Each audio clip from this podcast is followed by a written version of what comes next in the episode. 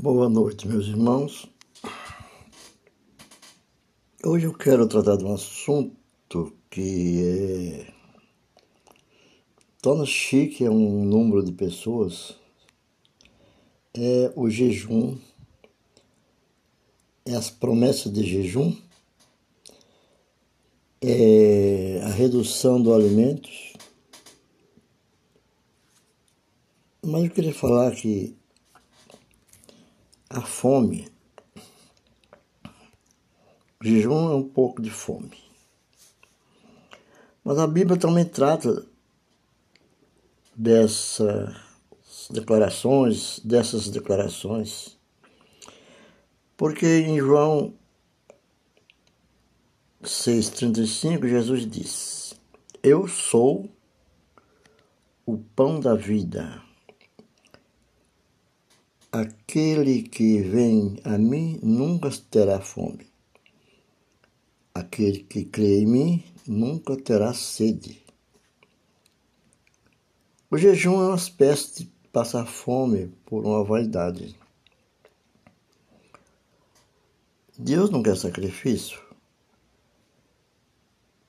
E diz o Senhor, o apóstolo Paulo fala no livro de Romanos, Romanos 8, 35, olha o que diz. Quem nos separará do amor de Cristo? Será tribulação ou angústia, ou perseguição, ou fome, ou nudez, ou perigo, ou espada? Né?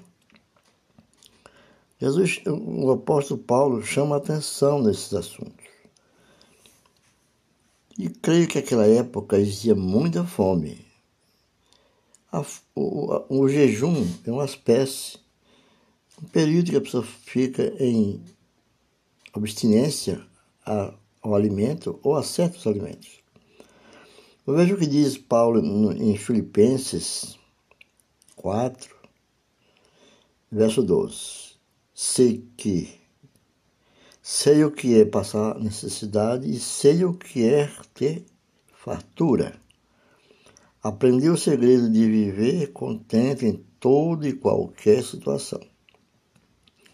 Seja bem alimentado, seja com fome, tendo muito ou passando necessidade.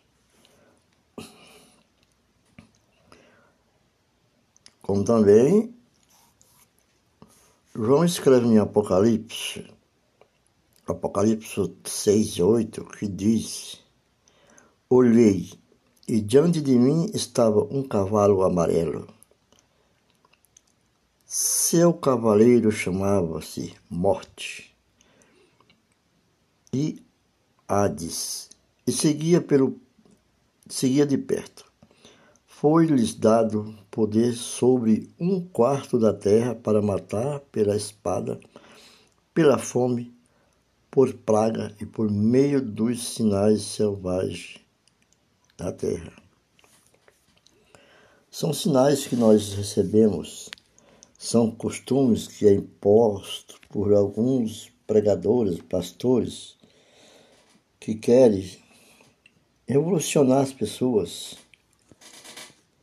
mostrar que tem um certo poder de milagre. Mas não é isso. Eles não estão com esses milagres. Nós temos que ver que o Senhor Jesus jejumou, mas não aquelas, aquele jejum de três, quatro dias, como tem pessoas que faz. Jesus não, não quer sacrifício, Deus não, não, não se alegra com o sacrifício. Já foi provado as novas experiências, mostra que o jejum traz um, uma necessidade ao estômago, fome. E mostraram que nas contrações da fome, que é uma coisa muito difícil e dura, o estômago procura alimentar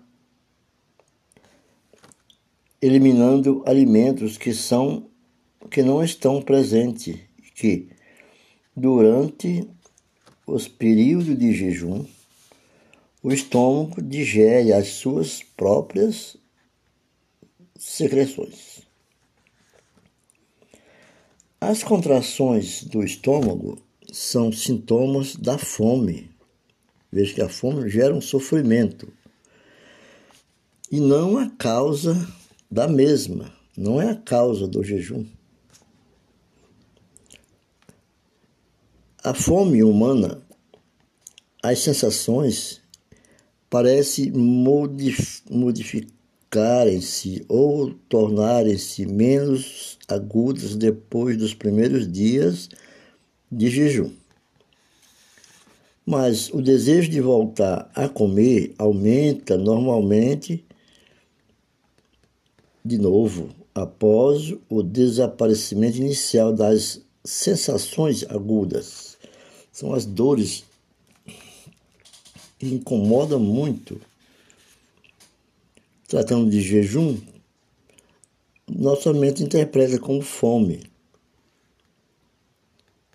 E sendo estudado a relação entre o apetite e a, e a obesidade, que é voga nos dias atuais, todo mundo procura o emagrecimento, cirurgias, e outros tratamentos com bases científicas,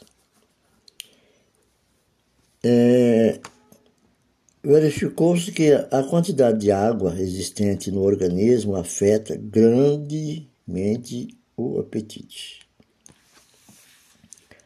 A água retida no tecido adiposo funciona como parte da reserva geral dos fluidos do corpo. Quanto maior a hidratação, tanto maior a probabilidade de aumento do apetite. O apetite pode ser mais bem controlado com a ingestão de menos líquidos, menos fluido, aliás, menos fluido e menos alimentos que contenha contenham muita água, como a melancia e o melão. Né?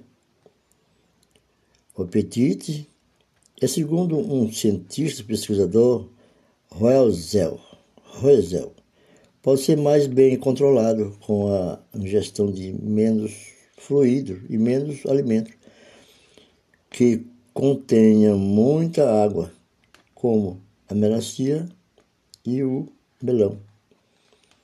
A relação entre nutrição, idade e rejuvenescimento é assunto que, a longo tempo, já intrigava a sociedade médica. Depois de ser estudado lá pelos anos 50, quando foi estudado a fome por 40 anos, os cientistas chegaram à seguinte declaração. O cientista faz parte, faz parte também o médico Roezel. E diz o seguinte: primeiro, terminando o jejum, a pessoa atinge sua maior eficiência física e mental, quase miraculosamente ao voltar a comer.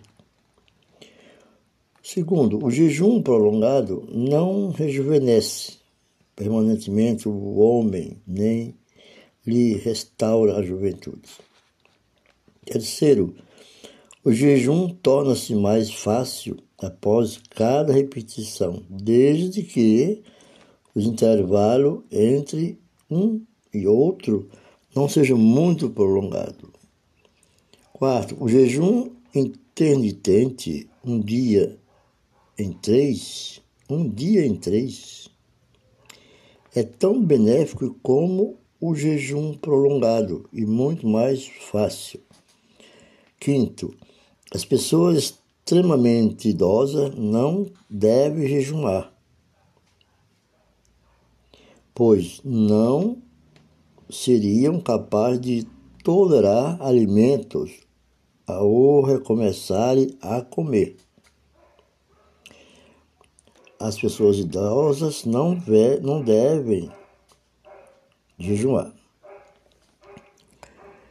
O problema primacial com que se defronta atualmente a civilização é como se vê o da alimentação excessiva afirma.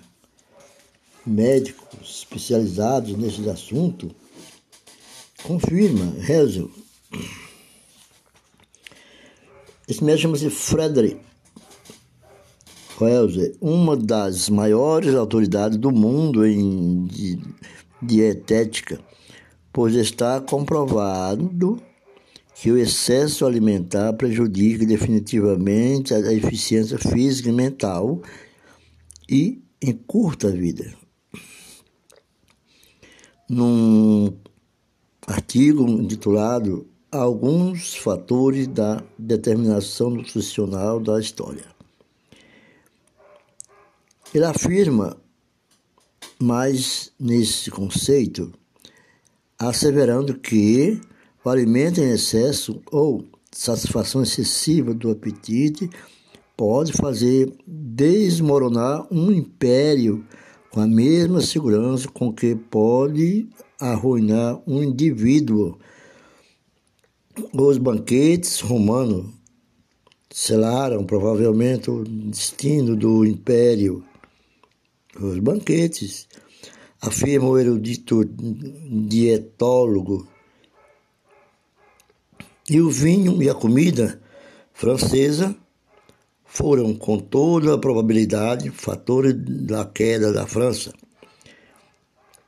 E a última guerra seria mais importante, ao que parece, precaver-se contra os insidiosos efeitos dos excessos dietéticos em países de alto nível de vida do que concentrar-se em elevar os níveis nutricionais de países extremamente pobres. Fico por aqui. Espero ter ajudado, porque tudo tem que ter uma base científica. Não vamos fazer coisas por conta própria. Quando fores fazer um jejum, dietas, redução de alimento, consulte o seu médico, seu dietólogo. E no um bom nutricionista ajudará. Fica com Deus e até a próxima para o nosso podcast.